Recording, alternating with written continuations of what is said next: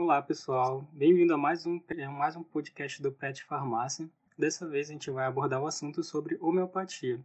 E hoje a gente trouxe uma convidada, que é a graduanda em farmácia e homeopata Mildred Borges. Bem-vinda, Mildred. Olá, Lucas. Muitíssimo obrigada pelo convite. É, com muita satisfação né, que eu venho falar um pouco de homeopatia para vocês. E eu estou realmente estudando farmácia, porém a homeopatia está na minha vida desde 2015. Eu tenho formação em ciência da homeopatia no Brasil tá? e no exterior também. Sou formada pela Academia Internacional de Homeopatia Clássica e diplomada por esta instituição, da qual tem um homeopata muito conceituado em todo o mundo, que é George Vitucas. Embora ele esteja aos seus 89 anos, ele está em plena atividade, ensinando como é, fazer uma boa prática na homeopatia. Faço também os meus estudos no Instituto Van Rosel, que é situado na Bélgica, porém esse estudo continua sendo, é, na verdade, é um estudo online, ao vivo, e continuo os meus estudos na plataforma do Elaine, que é o professor Jorge Vitucas, porque homeopatia a gente não pode parar de estudar. E também costumo fazer estudos com o pessoal da Índia, né, que tem um, uma base muito forte no conhecimento homeopático. Bem, esse mês, todos nós, homeopatas, estamos comemorando o, o dia assim importante para nós, porque o dia 21 de novembro é um marco da homeopatia no Brasil, onde chegou um homeopata francês, Benoit Jules em 1840, se eu não me engano. Ele trouxe a homeopatia para o Brasil e a partir desse momento é que essa, essa ciência é, é levada para frente para, para o uso da população, né? Todos nós somos agradecidos pelo, pelo Bento, né? Bento Moore, ter trago a homeopatia e nós estamos comemorando, então, dia 21 agora de novembro, essa dádiva né, aqui no Brasil. É, então, Mildred, é, considerando o que você falou e toda a sua experiência, é, o que seria homeopatia e qual seria a diferença entre a homeopatia e a alopatia, né? Então, não tem como falar de homeopatia sem falar quem idealizou essa prática. É, Hahnemann ele foi um médico alemão, além de médico, ele foi um farmacêutico. Porém, assim, diante das, da sua prática na medicina, ele percebeu que aquela prática daquela época prejudicava mais do que tratava as pessoas, né? Porque era realmente uma situação muito complexa de tratamento. Então ele renunciou a essa prática na medicina. Nessa, nesse momento que ele renunciou à sua prática clínica, ele teve que trabalhar como tradutor. E ele era um, um excelentíssimo, assim, ele era autodidata, né? Ele aprendeu diversas línguas, então ele usou esse dom que ele tinha para fazer traduções. E nesse meio dessas traduções, ele encontrou é, a matéria médica de Cullen, e nesses inscritos de traduções, Hahnemann percebeu que Cullen havia escrito né, que a substância da quina provocava sintomas de uma doença, né? no caso que seria a malária. Mas ele não ficou apenas só com aquilo, ele ficou martelando, porque já tem Hipócrates que dizia que a cura também, o tratamento se dá é, pelos semelhantes, né? E aí Hahnemann ele foi fazer esse tipo de experimentação nele próprio. E no que ele fez esse tipo de experimentação, ele observou que todos os sintomas daquela substância, daquela planta, correspondia a uma doença. E aí ele não parou mais, né? Porque ele começou a querer experimentar novas substâncias e aí que foi que é, iniciou o princípio do semelhante. Aquilo que provoca uma doença artificial numa pessoa saudável é capaz de curar uma pessoa enferma com, com aquela substância ali analisada. Então, aí que inicia a lei do semelhante. Você dá a substância semelhante ao que você está sentindo, ao que você está sofrendo. E esse medicamento, ele compreende, assim, teoricamente, é, compreende a sua dor. E no momento que ele entra em contato com você, é, há essa harmonização. E nessas experimentações que Hahnemann fez com seus amigos, ele realmente observou que ocorria esse tipo de equilíbrio de cura, mas que se você continuasse tomando né, essa substância, você continuaria ainda sentindo aqueles problemas lá da doença artificial. E aí Hahnemann teve um clique e resolveu fazer as diluições que nós farmacêuticos, nós homeopatas compreendemos que são os medicamentos dinamizados. E o que, que seria isso? São medicamentos que não têm ali propriamente dita a substância pura da, do medicamento da, do medicamento homeopático, que seria seja do reino animal, vegetal ou mineral.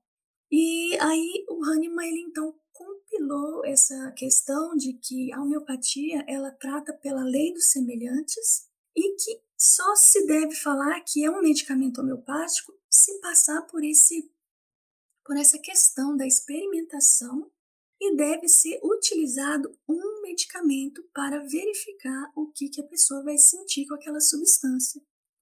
E para que essa pessoa não venha ficar sentindo é, os efeitos, a patogenesia né, da, daquela medicação, que ela possa vir a se curar sem se agravar, os medicamentos foram dinamizados, diluídos. Tá? A diferença, a principal diferença que nós vemos na homeopatia com a alopatia é a individualidade. Tem que conhecer o que a pessoa está sentindo. Por exemplo, num estado assim ansioso, né, onde ocorreu um trauma. Nós estamos vivendo uma situação onde as pessoas estão sofrendo muito, perdas familiares, de entes queridos.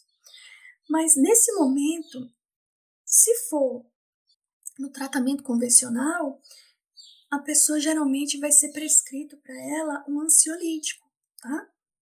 E na homeopatia não nós vamos verificar a forma que você se comporta. Por exemplo, na mesma casa, uma pessoa, ao perder um ente querido, essa pessoa pode se demonstrar mais reservada, querer ficar sozinho, é, embora esteja sofrendo, essa pessoa não quer companhia de forma alguma e essa pessoa vai esconder o seu choro, ela vai querer chorar sozinha.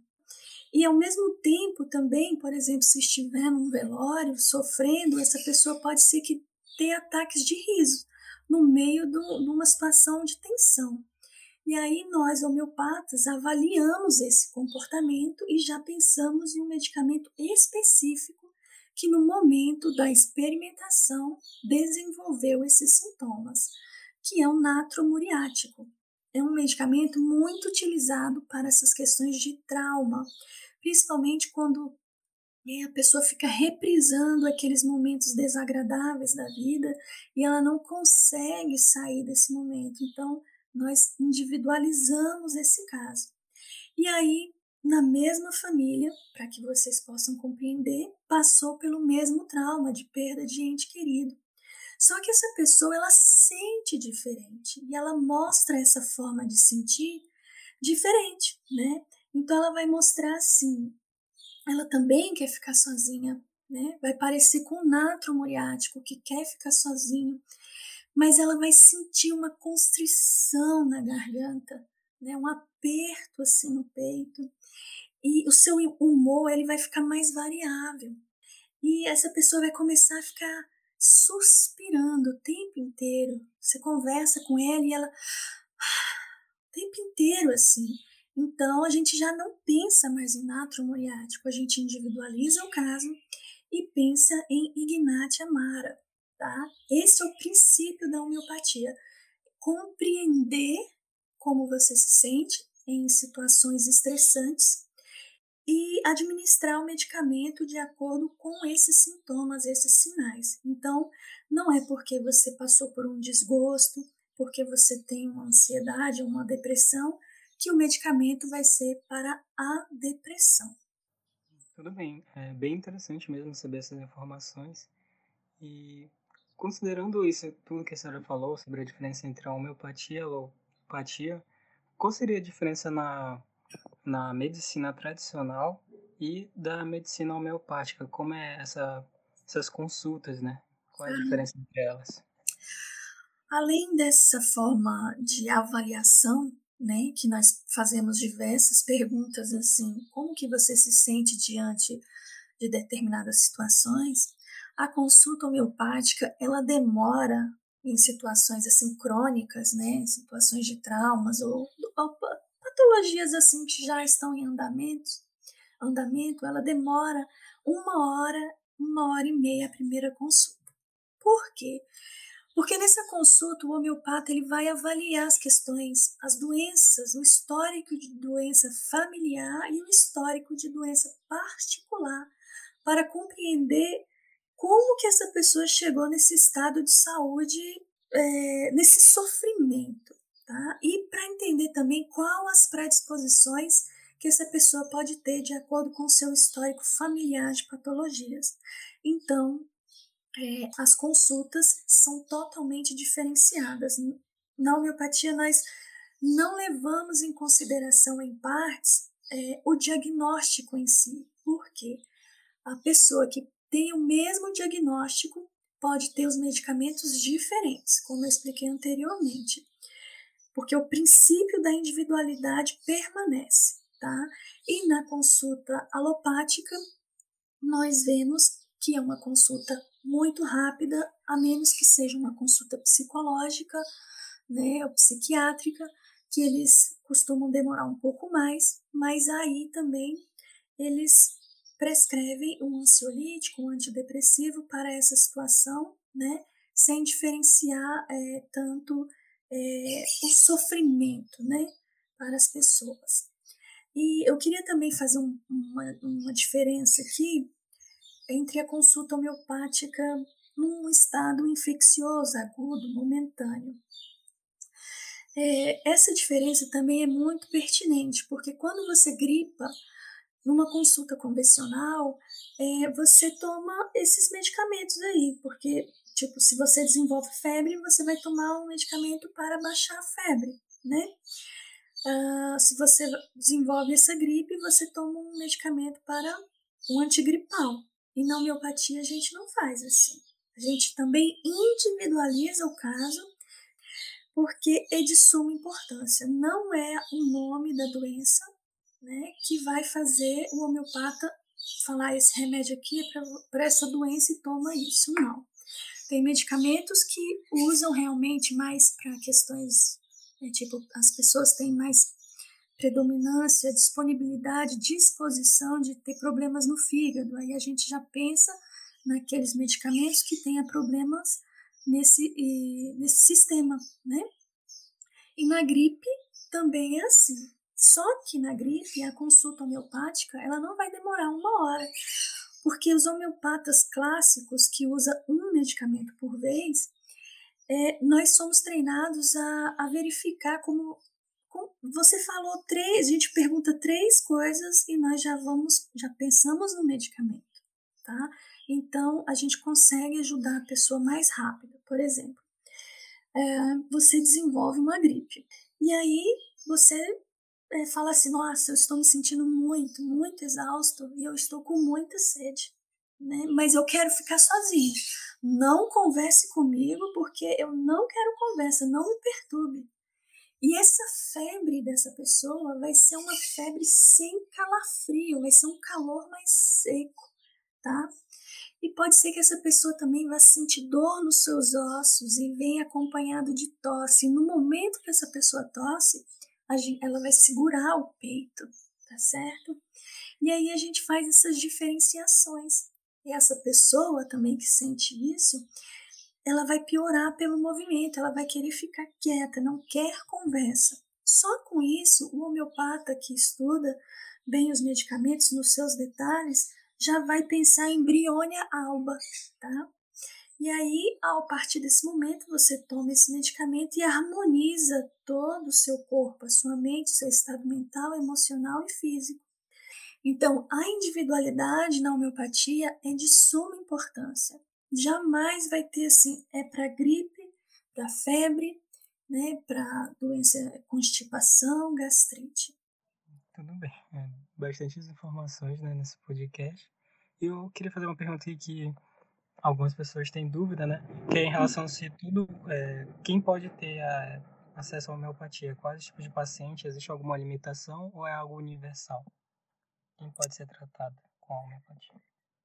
Ah, quem pode ser tratado? Todas as pessoas podem ser tratadas com o uso da homeopatia, desde gestante a idosos. Porém, é necessário que tenhamos é, conhecimento homeopático, porque é, existem substâncias, que eu vou dar um exemplo, por exemplo, se você dá esse remédio para uma gestante que esteja próxima ao parto, vai causar problema, porque vai contrair né, o útero, e isso é um problema. O homeopata ele tem que estar atento a isso.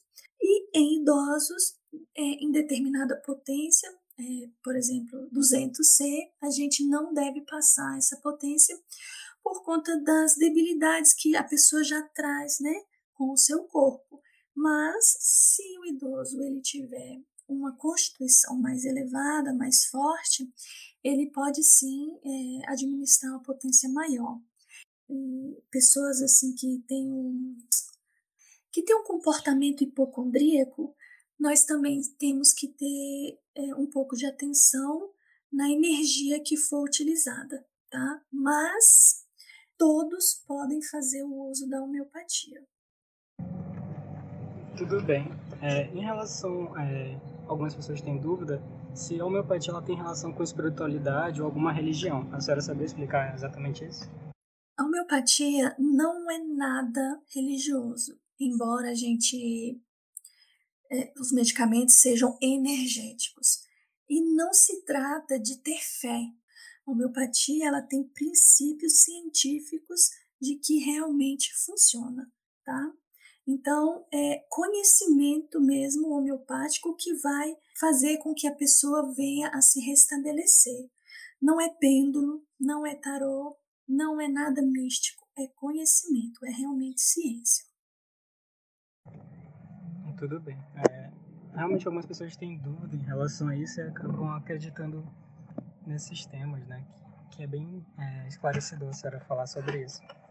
Continuando aqui as nossas questões, como é, quem pode exercer a homeopatia e como é que a homeopatia está ligada ao SUS atualmente? Bem, é, a homeopatia ela faz parte das práticas integrativas, né? bem como outras práticas como acupuntura, terapia, terapia floral, reiki. Ela está ligada assim no SUS, né? Porém, eu não posso é, dizer que todos os postos de saúde e hospitais tenham essa, esse atendimento, porque até no meio médico eles têm é, uma certa dificuldade de, de mostrar não, né? A gente até eles até mostram para os médicos assim mais resistentes de o funcionamento da homeopatia. Mas, assim, é, não, não tem a quantidade né, necessária para atender a todos, porém, existe sim esse tratamento no SUS. E é interessante a pessoa procurar, né, se, se, se interessar por esse tratamento.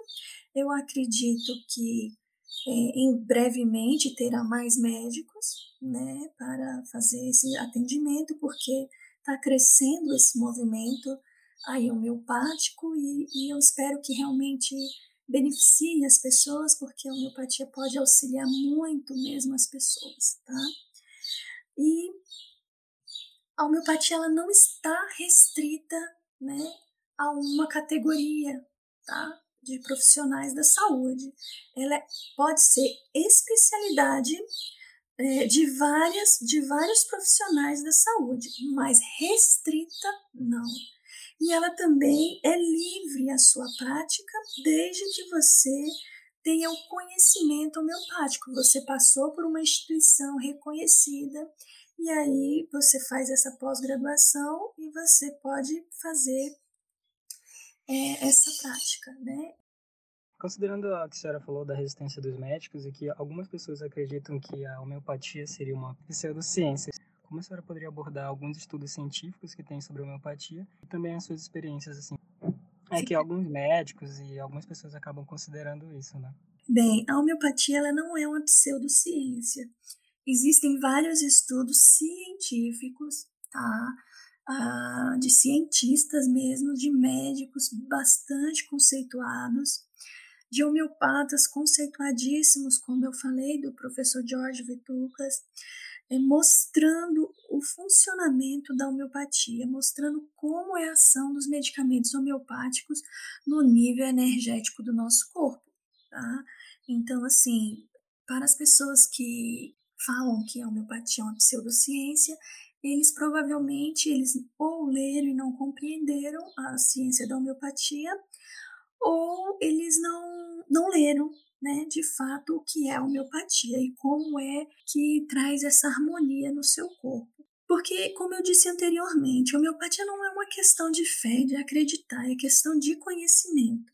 O medicamento tem que estar de acordo com o que você sente, de acordo com os sintomas peculiares e intensos que você sente. Então, esse medicamento ele age também em plantas. Ele age também em animais. Age também em bebês. Como que a gente vai falar que não funciona, sendo que age também né, em crianças e animais que não vêm falar assim, ah, eu, eu me curei, né, só para te agradar. Né? Então, assim, eu faço um desafio às pessoas que acham que a homeopatia não funciona, eu desafio você a tomar alumínio 200C 30 dias seguidos tá? E aí depois você me diz o que, que é que aconteceu com o seu intestino. Porque a alumínio é um dos medicamentos mais constipados da matéria médica em suas experimentações, tá? Então, assim, a, quando você vai repetindo o medicamento sem sintomas, o que, que vai acontecer? Você vai fazer uma experimentação desenvolvendo a patologia, tá certo? A doença. Então, você que não, não é, acha, não acredita, faça um teste. E aí você né, vai ver que vai desenvolver uma constipação muito forte. Tá? Ou é, procure um bom homeopata e inicie um tratamento que você vai ver diversas melhoras é, no seu campo mental, emocional e físico também. Sim, é muito legal a sua explicação, porque realmente existe essa questão ainda, né? Tanto dentro da, da área acadêmica e até fora né, da, da população também, que acaba eles não tendo conhecimento sobre a homeopatia e acaba considerando essa questão de alguns profissionais. E considerando também a população, como a senhora poderia explicar a importância da homeopatia para a população? Então, a homeopatia ela é muito importante mesmo para nós humanos, para o planeta, para todos, porque é uma forma de tratamento que não agride o seu corpo, tá? Não produz efeitos colaterais, como a gente é, vê na, na forma convencional. Mas é lógico que a forma convencional tem, tem os seus benefícios. O problema é o uso indiscriminado das drogas, né? É a supressão dos sintomas. Então, se a homeopatia é iniciada desde a infância, nós poderemos ter crianças mais saudáveis, porque é a partir da infância que nosso sistema imunológico é ativado para os agentes estressores externos. Geralmente, eh, nós quando estamos pequenos, nós desenvolvemos eh, febre muito alta, com otite ou uma laringite, e aí você vai tratando esse, esses sintomas com os medicamentos convencionais. Mas você não trata, você só tira aquela dor, aquela enfermidade. Porque mais lá na frente, ou frequentemente, você vai desenvolver a mesma doença, ou de forma mais grave ainda, tendo que tomar medicamentos ainda mais fortes. E aí você vai debilitando cada vez mais o seu corpo, desenvolvendo não apenas mais laringite. Você vai parar de ter aquilo lá, mas você vai desenvolver uma cistite crônica. Pode ser que você também desenvolva, as crianças aí desenvolvam distúrbios de comportamento, de tanto medicamento que tomou, suprimiu aquela doença, o organismo ele não tem mais força para colocar no físico aquela patologia, aquele, aquele descontentamento. Então, o que, que ele faz? Ele coloca na mente, nas emoções. A pessoa começa a desenvolver ansiedades, medo. Você vê um monte de criança aí com medo, fobia de tudo. E aí vai crescendo pessoas cada vez mais ansiosos, deprimidos, a chegar ao ponto de se matarem. Então, assim, a homeopatia é de grande importância que seja o tratamento a se pensar em primeira instância, principalmente nessas questões de, de gripe, de febre, infecciosas, qualquer coisa, a gente deve primeiramente pensar na homeopatia e fazer esse tratamento concomitante ao tratamento convencional. É, as pessoas que já usam muitos medicamentos podem fazer esse reforço no seu sistema imunológico com o tratamento homeopático. E é interessante para a população porque é um tratamento que não vai causar dano ao seu organismo, desde que seja aplicado com coerência. É uma ciência que deve ser usada com muito cuidado, acompanhamento. Se as pessoas é, se, a, se abrirem para o uso homeopático, é, terão uma qualidade de vida melhor, né, de, de forma de de pensar, de sentir diante as adversidades do mundo, porque a homeopatia ela vai tratar vocês como um todo, né, na sua mente, vai dar mais força para você é, na tomada de decisões, né, principalmente nas pessoas aí com ansiedade por tudo. A homeopatia ela vem para dar é, a liberdade, né, para que você possa fazer as suas é, os seus trabalhos do, do dia a dia de forma mais prazerosa, sem que o medo venha e domine você e você acaba não conseguindo fazer nada, né? E é de baixo custo, tá? Os medicamentos homeopáticos, eles são de baixo custo e, e eles, eles podem durar muito tempo na sua casa, desde que você armazene-os ah, de forma coerente. É bastante interessante, é bastante informação que às vezes a gente não, acaba recebendo assim, diretamente na faculdade, né? Tanto que a homeopatia na farmácia, na nossa, ela é uma matéria optativa, né? Então fica essa questão de até abranger mais para ter as pessoas terem mais conhecimento sobre. E considerando o que a senhora falou, até relatou alguns casos, a senhora gostaria de relatar mais alguns casos que a senhora considere de grande importância também? Ah, eu tenho muitos casos, mas assim, para falar de pseudociência, eu costumo tratar minha calopsita com homeopatia, né? Então, assim, casos também, assim, de pessoas, né, que, que eu costumo tirar até de, de estado crônico, né, de, de sofrimento, né? Então, assim, são vários casos, mas eu acredito que a calopsita, ela vem para nos mostrar que a homeopatia não é uma pseudociência, né? E eu já salvei esse, esse bichinho já duas vezes, ele foi, ele comeu uma plantinha ali e aí ele ficou se tremendo todo. E eu percebi aqueles sintomas dele e eu falei, gente, eu preciso dar arsênico para esse, esse passarinho, porque senão ele vai morrer. E aí eu dei arsênico para ele, no mesmo dia ele já estava lá, né? já estava ótimo. Então, a homeopatia, ela não é uma pseudociência se nós estudarmos mesmo assim numa boa instituição, tá, que segue os princípios de Hahnemann, nós podemos levar assim um aconchego, um abraço medicamentoso, é, alívio mesmo, libertar as pessoas de sofrimentos profundos, tanto as pessoas como os animais.